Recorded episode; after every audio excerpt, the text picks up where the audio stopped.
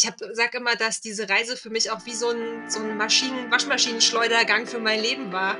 Und dass tatsächlich das wahr ist, dass danach nichts mehr ist, wie es vorher war.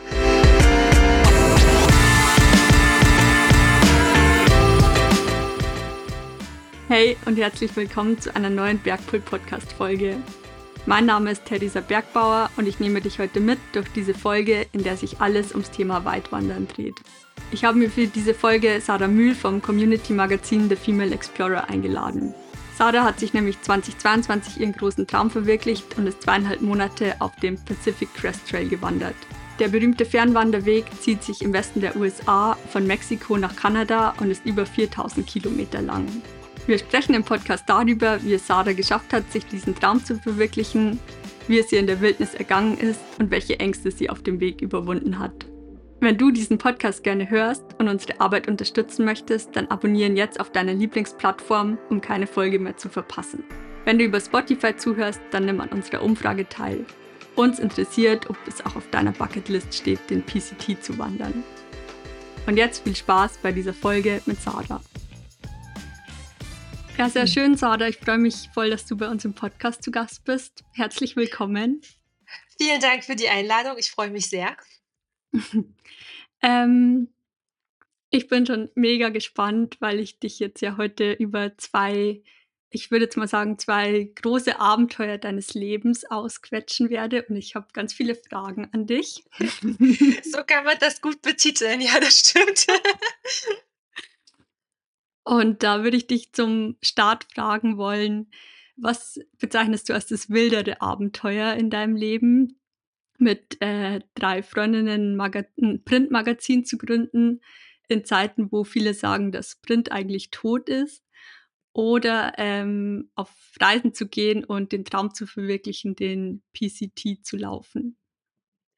Oh, das ist ganz schön schwer, weil das so ähm, auf der einen Seite unterschiedliche Abenteuer sind und auf der anderen Seite trotzdem sich in dem ähneln, dass sie mich beide Sachen sehr herausgefordert haben. Wobei ich äh, beim Magazin machen halt einfach ein total klasse Team habe und wir von Anfang an dieses Team einfach äh, mir den Rücken gestärkt hat und wir das gemeinsam gemacht haben und die Entscheidungen äh, gemeinsam treffen konnten, während auf dem PCT, den habe ich ja wie 80 Prozent der Leute, die den PCT wandern, äh, bin ich da allein gestartet. Und das heißt, das war für mich, da bestand die Herausforderung einfach ganz viel allein zu entscheiden und bei mir zu sein und zu lernen, äh, die Dinge auf mich zukommen zu lassen, nicht planen zu wollen äh, und wirklich mit mir allein zu sein und auf mich allein gestellt zu sein. Und von daher war das für mich auf jeden Fall in dem Moment herausfordernder, mental, dieses komplett allein sein ähm, und obwohl das Abenteuer viel größer ist, so ein Magazin und ne, alle, ähm, alles, was da dran hängt, ähm, aufzubauen, das natürlich auch viel langfristiger herausfordernd ist, äh, habe ich hier aber natürlich ein klasse Team, ähm, auf das ich immer wieder zurückgreifen kann. Mhm. Ähm, ja, okay, dann kommen wir aber später auch, glaube ich, noch darauf zurück, dass du ja auch beim Weitwandern dann ein klasse Team getroffen hast. ähm, wie war das, also wie sehr haben sich die beiden Entscheidungen auch bedingt? Ähm, du meinst jetzt äh, den PCT zu wandern und das Magazin zu gründen? Genau ich glaube, den PCT zu wandern, das war halt einfach ein persönlicher Traum. Ich bin vor, ich glaube, jetzt mittlerweile fast neun Jahren über dieses Buch gestolpert, was so berühmt ist, Wild, was dann kurzer Zeit danach verfilmt wurde. Und ich habe hier gesessen und gewartet, dass es ins Kino kommt. Und äh, das war für mich so ein bisschen der Beginn meiner Outdoor-Liebe, muss ich sagen, weil ich äh, außer jetzt äh, mit den Eltern früher mal äh, bisschen Wintersport und eher genervt mit Wandern zu müssen, äh, ich erst relativ spät meine Wanderliebe gewonnen, also für mich gefunden habe und ja auch nicht in den Bergen aufgewachsen bin und äh, somit auch ziemlich unerfahren auf dem PCT dann war. äh, aber schon die Leidenschaft für dieses Buch und die Jahre, die zwischen dem, dem Lesen des Buches und der Gründung vom Magazin gelegen haben, äh, ich da schon meine ersten Wander- und Autoerfahrungen äh, gemacht habe. Und ich glaube, ich dadurch erst überhaupt in die Branche, in, in diese Welt eingetaucht bin, die dann dazu geführt hat, okay, wir wollen jetzt ein Medium gründen, was sich noch mehr um unsere Blickwinkel äh, bemüht oder die mehr in den Fokus rückt, ja. Mhm. Magst, du ein, geht, Ja. Ah ja, sorry. Ne, genau. Von daher gibt es, glaube ich, hätte es ohne meine Liebe zum PCT vielleicht den Female Explorer für mich gar nicht so gegeben, ja. Ja, voll spannend, weil ich habe ja ich habe ja gelesen in der Vorbereitung, dass, ähm, dich dieses Buch so inspiriert hat und dann habe ich mir gedacht: „Ah, interessant, weil mit de mit The Female Explorer macht ihr jetzt eigentlich das Gleiche für eure Leserinnen.“ Ja, so gesehen auch. Also, tatsächlich habe ich so noch gar nicht darüber nachgedacht, aber aber tatsächlich, ja, na klar, Reise ist aber das ist ja auch das, was wir ja machen wollen durch durch, äh, Reiseliteratur, durch das Teilen von authentischen Outdoor-Stories von anderen Frauen, äh, noch mehr Frauen zu inspirieren, auszugehen, ihr Abenteuer zu finden. Äh, und ich merke ja auch immer wieder über das durch das Feedback, was wir bekommen, dass äh, das tatsächlich funktioniert und dass wir immer wieder Nachrichten bekommen, äh, wo LeserInnen sagen, hey, das habe ich gelesen und jetzt traue ich mich oder jetzt habe ich auch richtig doll Bock darauf bekommen und ich habe mir da in die Seite eine Postkarte reingeschoben und das steht jetzt da und ist ähm, mein gedruckter Traum, den ich für mich auch verwirklichen möchte. Genau, anders war es bei mir auch nicht. Boah, voll Gänsehaut kriege ich da, wenn du das erzählst. Deswegen nennt ihr euch ja auch Community-Magazin wahrscheinlich, Ja. oder? Genau, auf jeden Fall. Wir wollten von Anfang an ähm, einfach auch das Spektrum zeigen, ne? Also sowohl äh, Athletinnen teilen und deren sportliche Erfolge und auch Extreme, ne? weil das ist auch immer spannend und faszinierend, ähm, aber genauso auch die persönlichen Stories, die authentischen Momente aus dem Alltag heraus. Ähm, egal wo man lebt und egal äh, wie man Outdoor und draußen sein für sich auch auslebt. Mhm. Hm, wie lebst du Outdoor und draußen sein für dich aus, wenn du jetzt nicht beim Weitwandern unterwegs bist? Ja, das ist gerade meine Challenge, seitdem ich wiedergekommen bin. Also, bevor ich auf den PCT, äh, gereist bin, hatte ich halt 'ne Hündin, die mich gezwungen hat, jeden Tag raus in 'n Wald hier zu gehen. Äh, die ist dann altersbedingt jetzt nicht mehr an meiner Seite und als ich dann wiederkam, bin ich volle Lotte in die Post-Trail-Depression gefallen, wie so viele nach so 'ner langen Wanderung oder nach so 'ner langen Zeit auf Reisen und draußen, ähm, dass es total schwierig ist, überhaupt wieder das in der Stadt zu finden, die Connection in die Wildnis. Und ich vermisse das tatsächlich immer noch. Und ähm, ich sage immer, dass diese Reise für mich auch wie so ein, so ein Maschinen Waschmaschinenschleudergang für mein Leben war. Und dass tatsächlich das wahr ist, dass danach nichts mehr ist, wie es vorher war. Und ähm, ich habe ja auch ganz viele Ängste überwunden. Und das heißt, jetzt stehen mir noch viel mehr Türen offen für Abenteuer, die ich hier machen kann, die ich mir vorher vielleicht gar nicht zugetraut hätte und wo ich jetzt ganz hungrig darauf warte. Und es ist natürlich äh, für mich optimal, dass ich jetzt einen Job in der Branche habe und viel reisen darf und kann. Äh, und dadurch meine, ja, ich das einfach auch mehr in meinen Alltag einbinden kann. Aber ich versuche auch einfach in meinem wirklich Alltag viel draußen zu sein, hier in einem kleinen Garten ein bisschen in der Erde rumzu, rumzubuddeln und äh, ansonsten halt wirklich, äh, ja, die Hunde von Freunden jetzt in den Wald zu, zu nehmen und kleine Mikroabenteuer für mich zu genießen. Und ich finde tatsächlich, dass das auch, auch hilft. Ja. Mhm. Hm, du warst also, wenn ich das richtig gesehen habe, warst du ja vor einem Jahr auf dem PCT ja. unterwegs? Heute, heute vor einem Jahr, am 27. Juni 2022, stand ich auf dem höchsten Gipfel der unteren äh, Staaten Amerikas, der Mhm. Lower 48 auf Mount Whitney. Das Geil. war für mich einer der wirklich Tag, der ganz besonders war. Mein Aber- erster 4000er. Wie hast du dich da gefühlt? Schrecklich, weil ich ganz Kopfschmerzen hatte und ab vier, viereinhalbtausend, äh, ab, ab äh, 4000 Metern äh, leichte Syndrome, Symptome von ähm, Höhenkrankheit hatte. Äh, deswegen habe ich oben wirklich nur zehn Minuten, Viertelstunde gestanden, angestoßen, mich gefreut, Fotos gemacht, die Familie angerufen und dann ganz schnell wieder runter. aber, aber trotzdem war es für mich ähm, ein Angstmoment viele Tage vorher, wo ich nicht sicher war, schaffe ich das?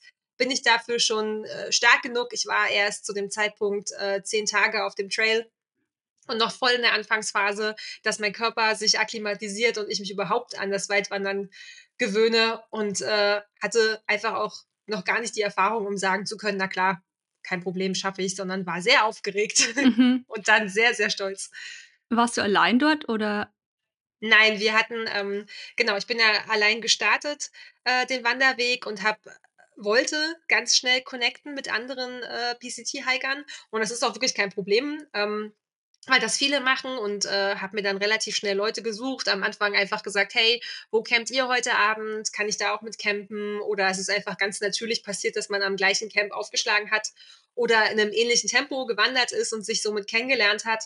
Und ähm, ich habe dann in der letzten Stadt, kleinen Hiker-Town, bevor es sozusagen in die High Sierra ins Hochgebirge in Kalifornien ging, äh, ein paar Leute kennengelernt, die die gleiche Route hatten. Und man sagt, dass der Abschnitt der High Sierra weil mhm. das eben das Hochgebirge ist, dass man den nicht unbedingt allein machen sollte, vor allem nicht, wenn man jetzt nicht die totale alpine Erfahrung hat, weil man ist eigentlich die ganze Zeit über 3000 Meter. Das Wetter kann umschlagen. Dieses Jahr ist extremes äh, Schneewetter, also ein extrem schneereiches Jahr. Das heißt, dieses Jahr sind viele mit Microspikes, aber auch Eisäxten unterwegs und die Pässe sind halt teilweise wirklich steil.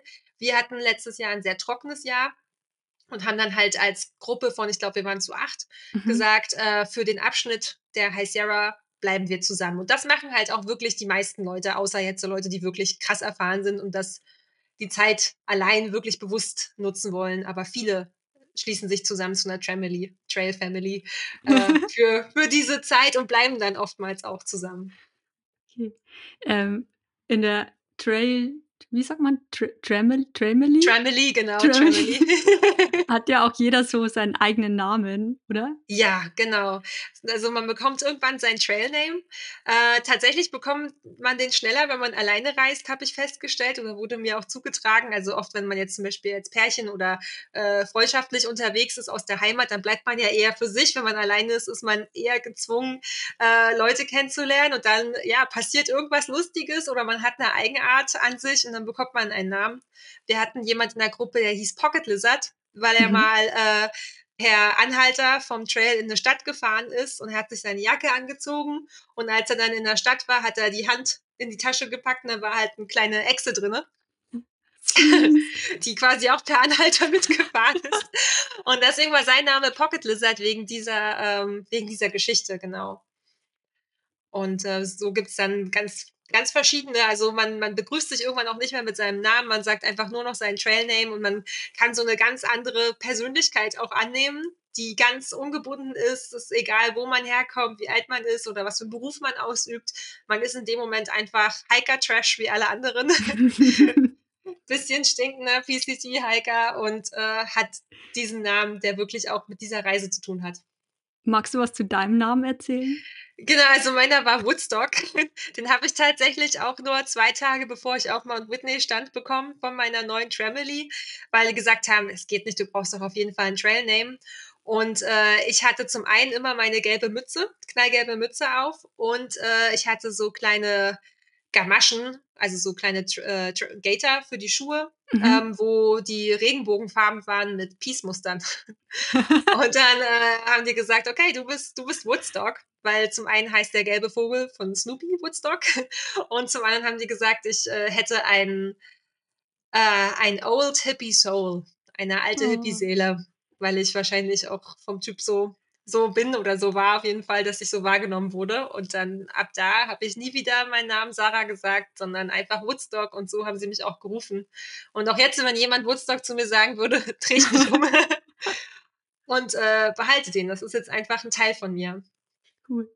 Ähm, wie lange, weil du vorher ja schon ähm, kurz darauf eingegangen bist, dass man so eine ähm, wie sagt Akklimatisierungsphase hat. Wie lange dauert es ungefähr, dass man so im drin ist im Genau, also ich habe mich am Anfang sehr viel mit Menschen, die ich getroffen habe, darüber unterhalten, weil ich habe ja nicht den kompletten PCT machen können. Ich hatte nur zweieinhalb Monate Zeit und habe mich so für das Mittelstück entschieden halt auch für die High Sierra, weil das das Highlight ist.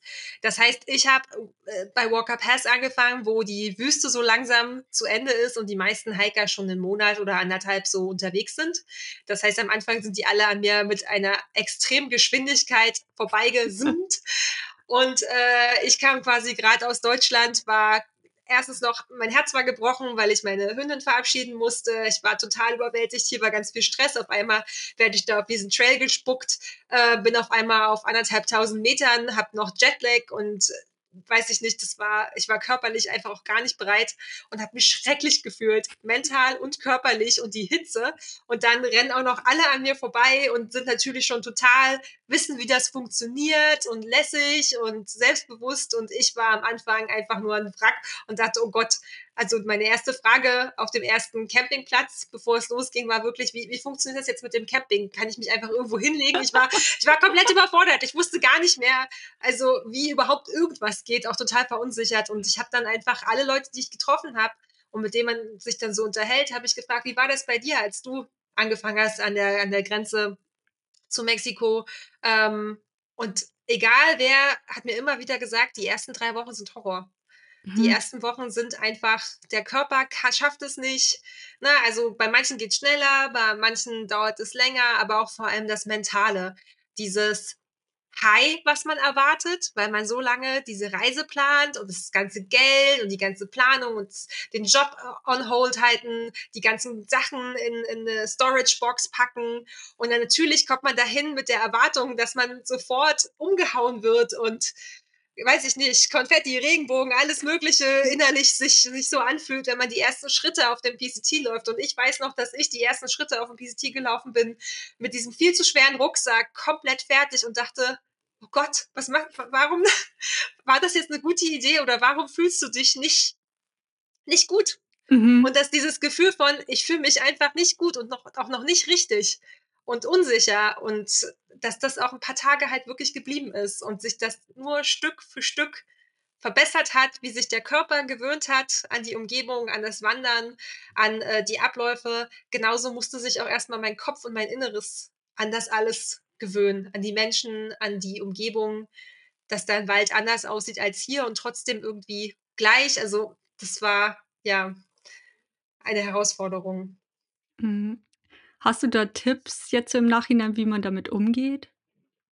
Also ich glaube, man tut es sich leicht, wenn man zum einen vorher wirklich trainiert, so ein bisschen, also sich eine gute Trainingsroutine äh, in den Alltag, auch wenn er stressig ist, ähm, mit ein, rein plant, also ob das jetzt so viele Wanderungen oder Laufen oder Krafttraining ist, eigentlich egal was. Hauptsache, äh, der Körper ist schon mal in Ballung. Mhm. und äh, ich glaube auch, dass wenn man vorher schon ein paar Mehrtagestouren mit Zelt und draußen übernachten gemacht hat, dann hilft das auch, auch wenn man das mal allein gemacht hat. Ich hatte vorher nur eine Hüttentour gemacht äh, und halt viele Tageswanderungen. Ähm, klar, das geht auch, haben auch viele gemacht, aber man muss halt dann vor Ort ziemlich viele Erfahrungen sehr neu sammeln, was natürlich auch mental herausfordernd ist. Mhm. Und äh, ich auch öfters dann dachte so, okay, das wäre schon ganz klug gewesen, hätte ich hier vielleicht mal schon mal eine Woche oder ein paar Tage äh, das einfach für mich äh, geübt oder gelernt. Ähm, das ist auf jeden Fall empfehlenswert. Mhm. Und hattest du auch irgendwie Ängste? Also du hast ja, glaube ich, vorher schon gesagt, dass du auch Ängste hattest. Ähm, was waren denn so die, die größten Ängste?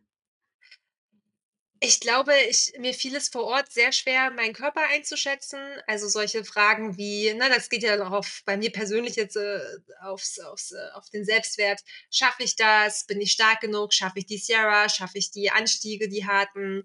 Ähm, ab, ab wann sollte, ab wann sollte ich einsehen, dass es vielleicht doch nicht das ist oder werde ich, werde ich Freude daran empfinden?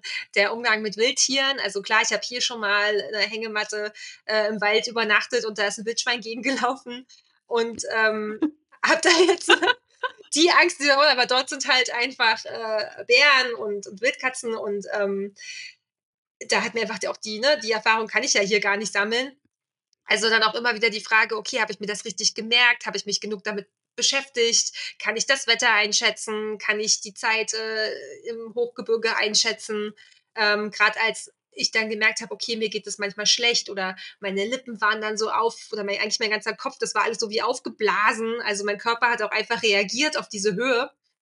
Ähm, und das war was, was ich noch nie vorher so gespürt habe. Und das ist natürlich dann schwer gewesen, in dem Moment das einzuschätzen. Ist das okay mhm. oder nicht? Also ich habe einfach mich dann von Tag zu Tag Entscheidung, Entscheidung gehangelt und das einfach auf mich zukommen lassen. Und es gibt dieses, dieses, äh, dieser Trail Wisdom, äh, never quit on a bad day.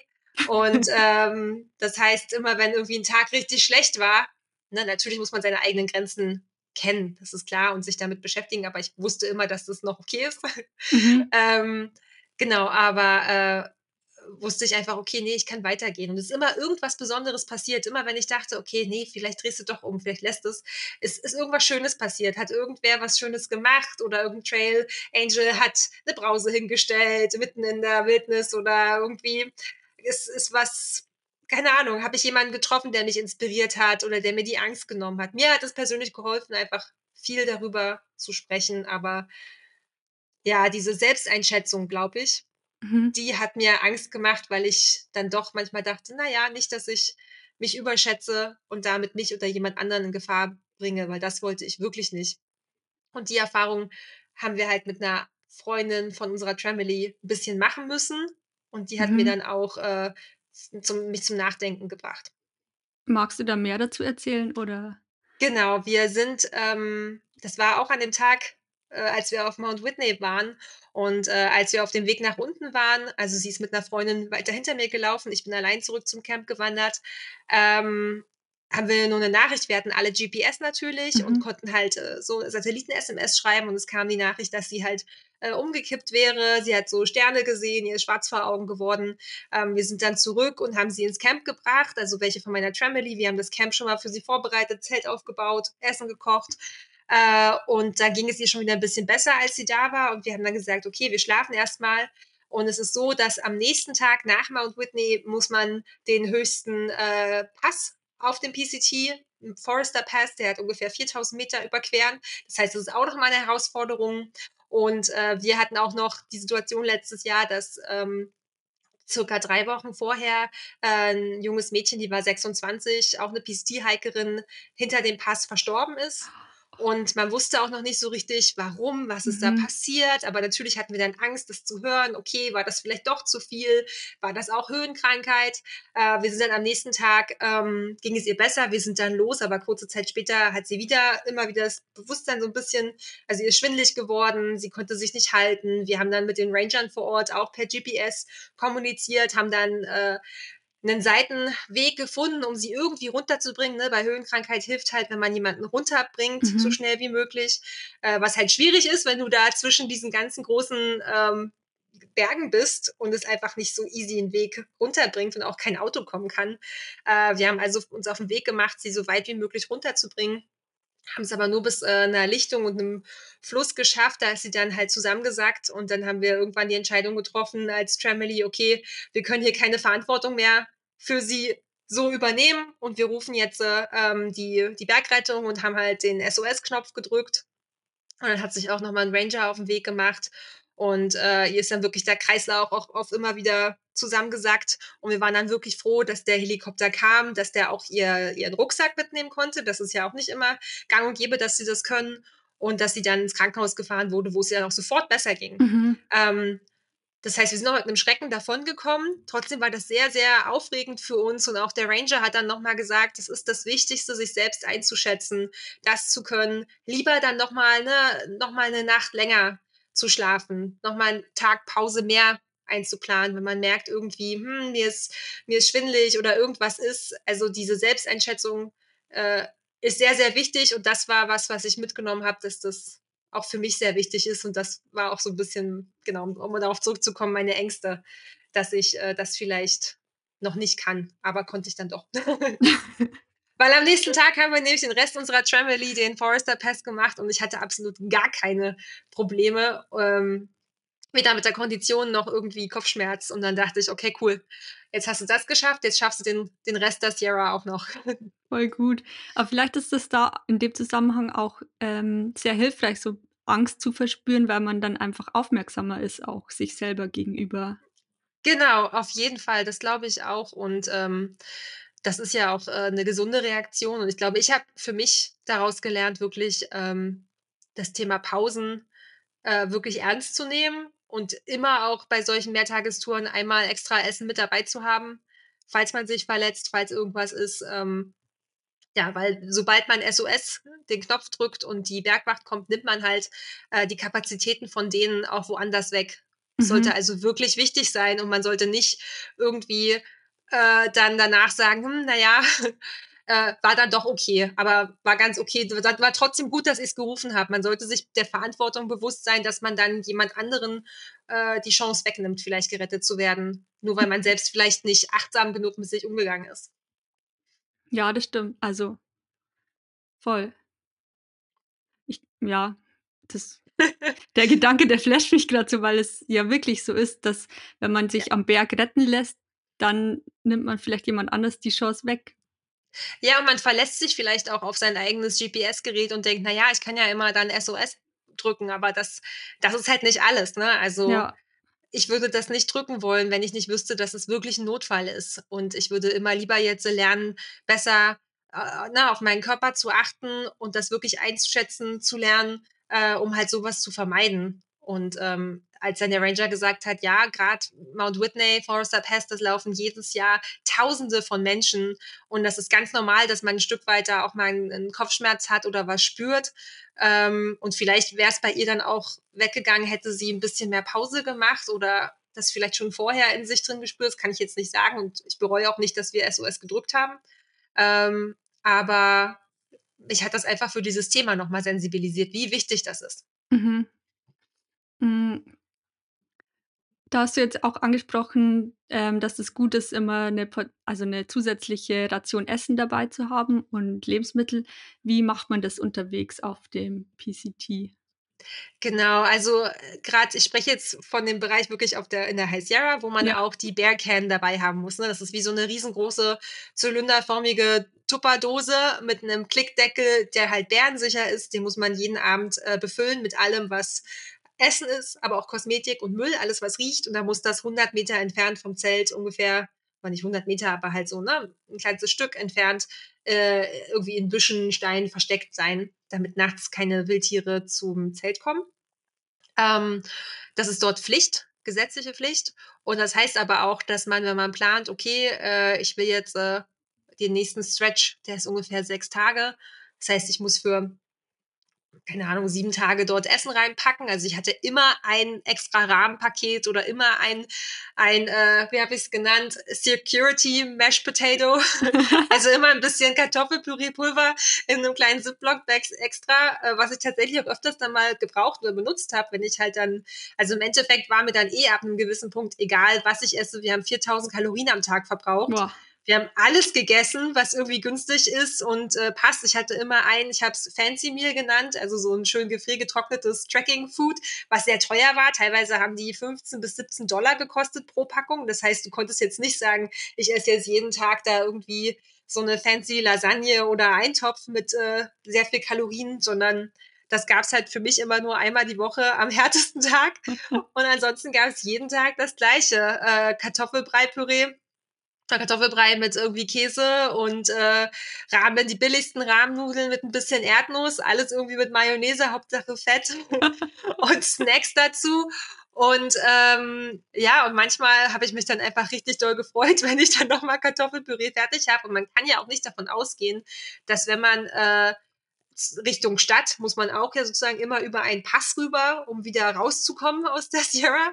Ähm, und dass man dann auch immer sofort eine Mitfahrgelegenheit findet, ne? Manchmal muss man auch davon ausgehen, dass man da noch mal eine Nacht schlafen muss, bis dann am nächsten Tag die Tageswanderer kommen und einen äh, einpacken und in die Stadt bringen. Also genau. Von daher war das immer so, dass man sich überlegt hat, okay, äh, ich gehe jetzt hier an dieser Stelle auf den Trail, so und so viele Tage, so und so viele Kilometer sind das, so und so viele Tage ungefähr plane ich da zu sein, um dann an der Stelle wieder rauszukommen. Und so viel Essen musste ich mitnehmen und das musste alles auch in diese kleine Tonne passen.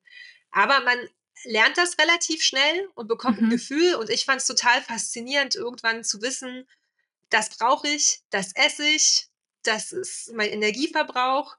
Ähm, das war wie ein Freiheitsgefühl, das so selbst zu erfahren und zu wissen und hilft mir auch jetzt noch bei der Planung von solchen Touren, weil ich jetzt einfach einschätzen kann, auch wieder Erfahrungswert. Mhm. Und mit Wasser, also findet man. Genau. Ja. Äh, genau. Sorry. Ähm, ja, also Wasser auf dem PCT, äh, man hat immer einen äh, Wasserfilter dabei und ähm, man wandert dort äh, eigentlich die meisten, also wenn man nicht mit Karte wandert, wo auch natürlich Wasserquellen eingezeichnet sind, aber dann weiß man natürlich nicht äh, saisonal bedingt, ist da gerade Wasser oder nicht? Ne? Also dieses Jahr, wie gesagt, viel Schnee.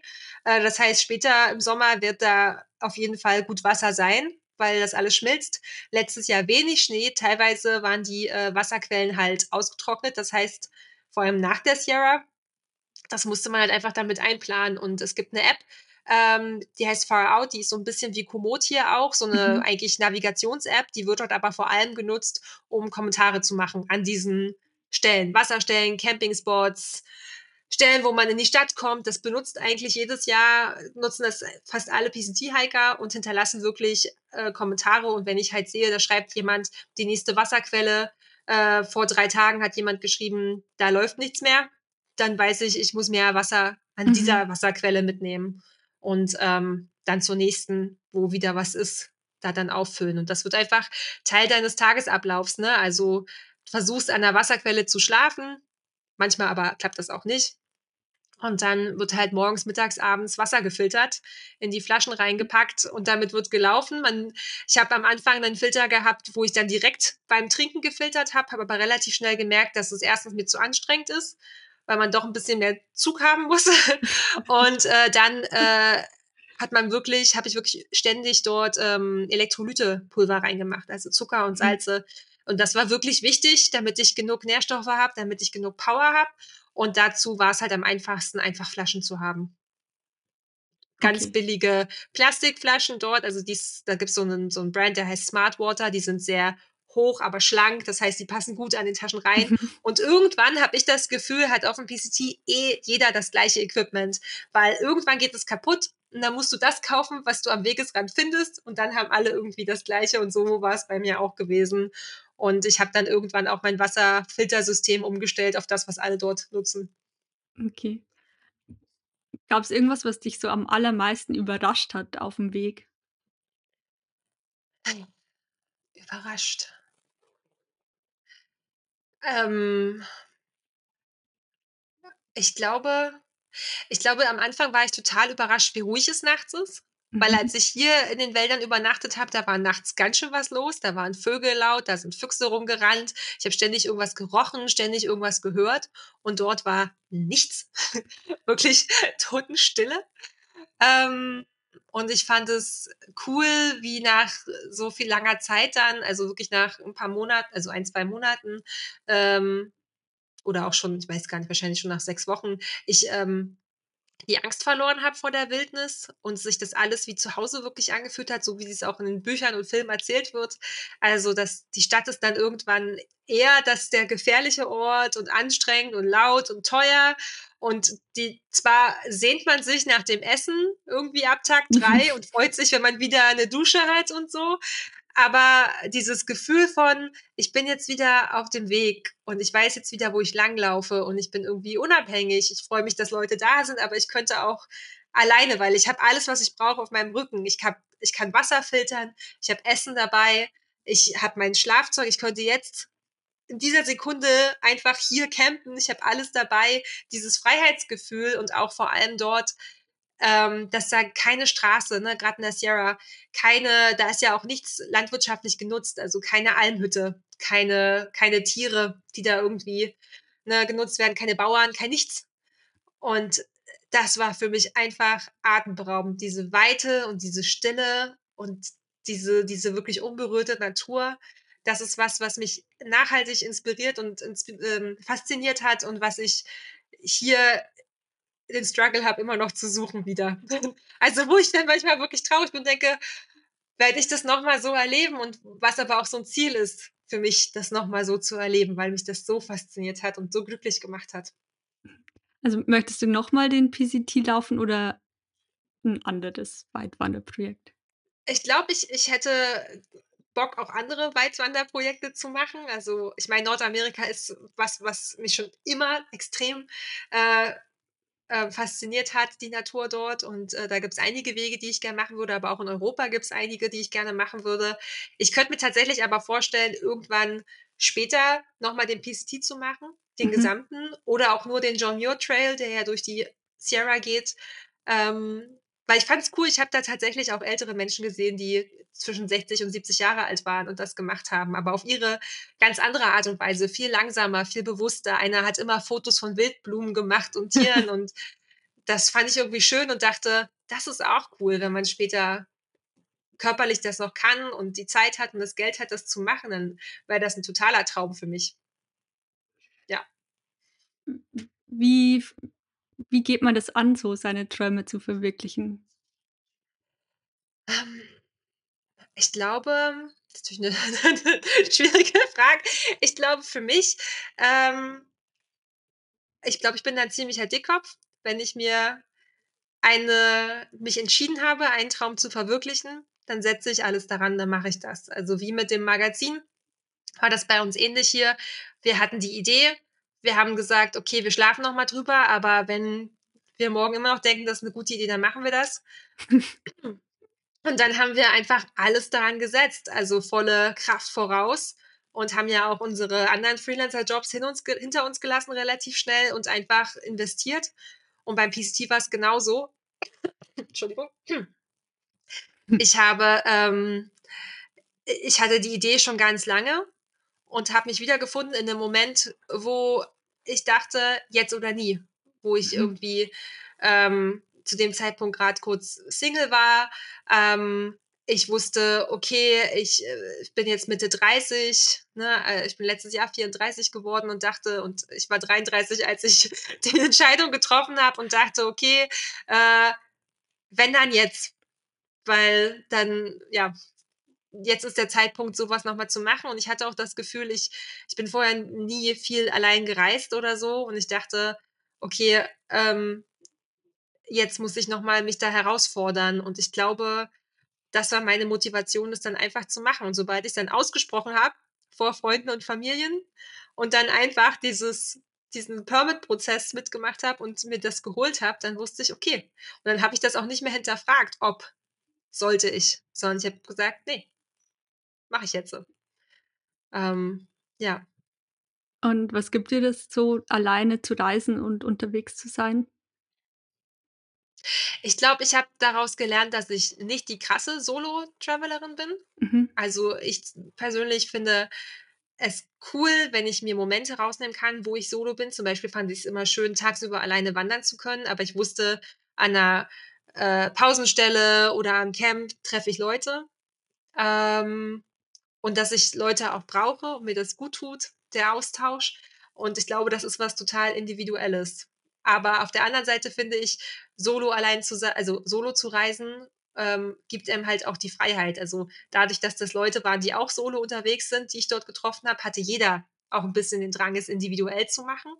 Es gibt ja auch da das Sprichwort „Hike your own hike“, also, niemand beurteilt die Wanderung des anderen. Und wenn jemand sagt: „Ich möchte jetzt mal die nächsten Tage richtig Power machen und so schnell wie möglich“ und jemand anders sagt: „Äh, ne, ich will lieber langsam, weil ich möchte gerne auch Zeit in der Natur genießen und in die Details Zeit für die Details haben“, äh, dann wurde das nicht bewertet, Mhm. sondern da wurde gesagt: „Okay“, ne? Es hat niemand persönlich genommen, wenn das dann hieß, dass wir nicht mehr zusammen wandern. Und man hat sich eh irgendwann immer wieder getroffen. Und ich glaube, das war für mich auch das Schöne daran, die Freiheit, jederzeit sagen zu können: „Ähm, ich habe jetzt darauf Bock und ich mache das jetzt so.“ Und ich glaube, das ist 'n bisschen der Unterschied, wenn man so 'ne Reise zu zweit oder in 'ner Gruppe plant, weil man dann doch schon eher ja darauf eingehen möchte, wenn man's jetzt nicht anders vorher ausgesprochen hat, äh, dass alle happy sind und dass man alles auch zusammen macht. Äh, und das Alleine-Reisen, dann, ja, kann man einfach mehr auf seine eigenen Bedürfnisse schauen und die einfach auch durchsetzen und hat die Freiheit, das zu tun, weil man das nur für sich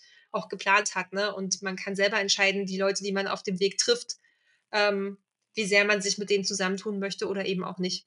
Mhm. Und ist dann so die das Team von The Female Explorer ist es dann so deine Trail Family hier vor Ort? Ja, könnte man so sagen, auf jeden Fall schon. Also, ähm, bei uns im Team ist tatsächlich so, dass jeder auch outdoors anders lebt auf ihre Art und Weise und jeder so 'n bisschen, äh, ja, die eigene Faszination hat. Und das ist aber total cool eigentlich, weil jeder so auch in seine eigene Welt eintauchen kann und die anderen mitnimmt, äh, aber wir uns immer wirklich aufeinander, äh, verlassen können wie wie sonst nichts. Also, äh, sowohl beruflich als auch freundschaftlich hat dieses Projekt uns einfach total nah aneinander gebracht und ich wüsste, ich kann mich zu 100.000 Prozent auf äh, die anderen verlassen, ja. Cool. Hm. Jetzt würde ich so langsam zum Abschluss kommen von unserem Mhm. Gespräch. Und zum Abschluss würde ich gern von dir wissen, was hast du für Tipps für Menschen, die auch überlegen, eine große Fernwanderung zu machen? Wo können sie sich vielleicht informieren und ja, vielleicht hast du Also ja.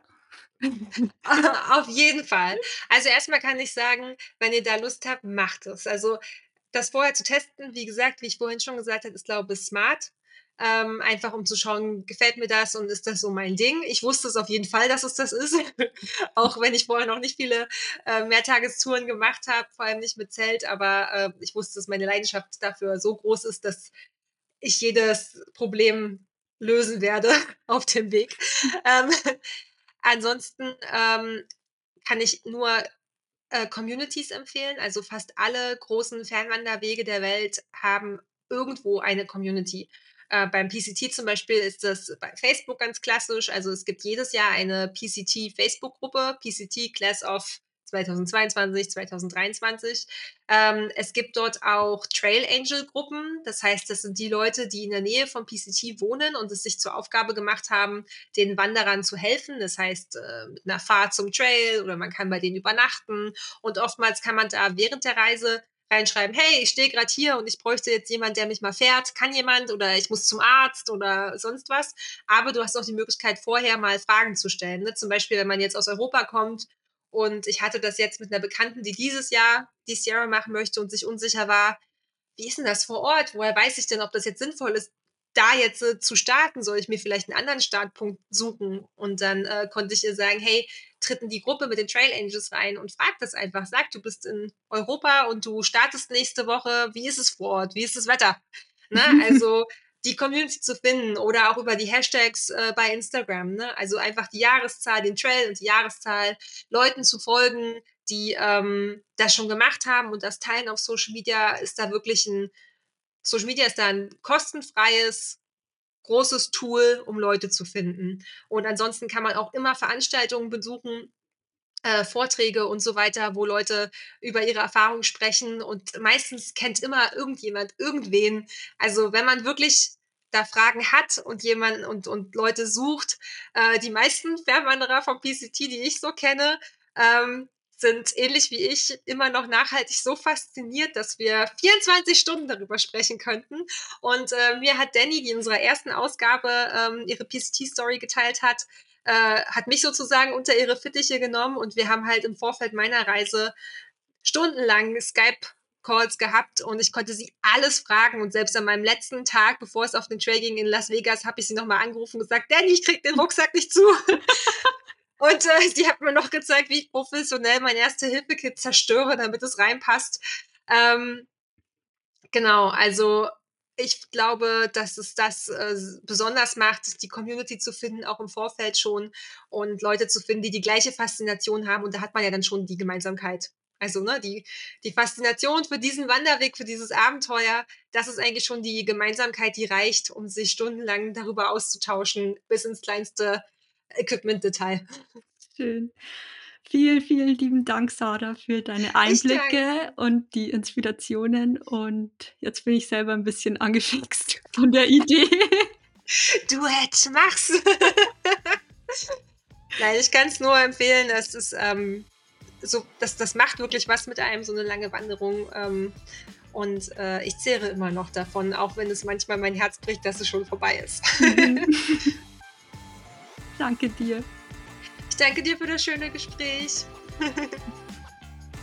Vielen Dank fürs Zuhören. Alle Infos und Links zur Folge findest du wie immer in den Show Notes. Dort findest du auch Möglichkeiten, wie du den Bergfilm-Podcast unterstützen kannst. Zum Beispiel kannst du uns auf der Crowdfunding-Plattform Steady besuchen. Mit einer Mitgliedschaft hilfst du uns dabei, weiterhin ein unabhängiges und werbefreies Podcast-Format anzubieten. Oder folge uns auf Instagram unter @bergpulstories. Dort kannst du uns auch jederzeit Gäste und Themen vorschlagen. Wir freuen uns von dir zu hören. Mach's gut und bis zum nächsten Mal.